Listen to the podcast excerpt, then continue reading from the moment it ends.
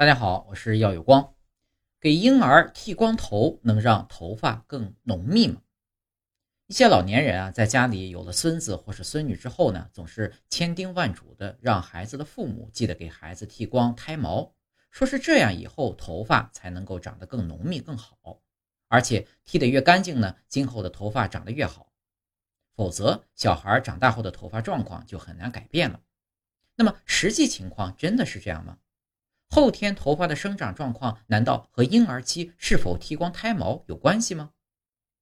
给婴儿剃光头能够让婴儿以后长出更加浓密的头发，这种说法或习俗啊，在很多地方都有，也有不少人确实是这样做的。可实际上，这只不过是人们的一种错错误认识罢了。婴儿期剃不剃光头和以后头发的生长情况并没有什么必然的联系。而要弄清楚这个问题呢，我们首先要知道头发的生理结构和生长基础。头发从上到下可以分为毛干、毛根、毛囊和毛乳头四部分。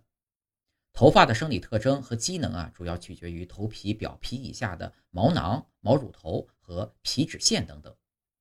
头皮以上的毛干部分没有生命，其主要成分呢是角质蛋白。不管是剪掉还是刮掉头皮外面的头发。只要不是连根拔起，就不会对头皮表面表皮下的毛囊、毛乳头以及皮脂腺产生作用，也就无法改善发质。根据研究表明，孩子今后的头发好不好，一方面是由遗传因素决定的，另一方面呢，则是由营养状况、护理情况以及疾病等因素决定的。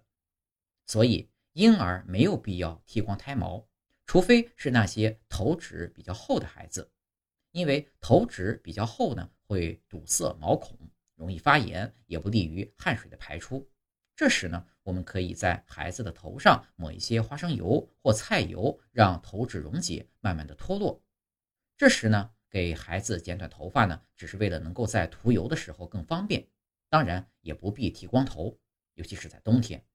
若是剃光头而反而不利于保暖，寒风一吹，还容易让孩子受凉感冒。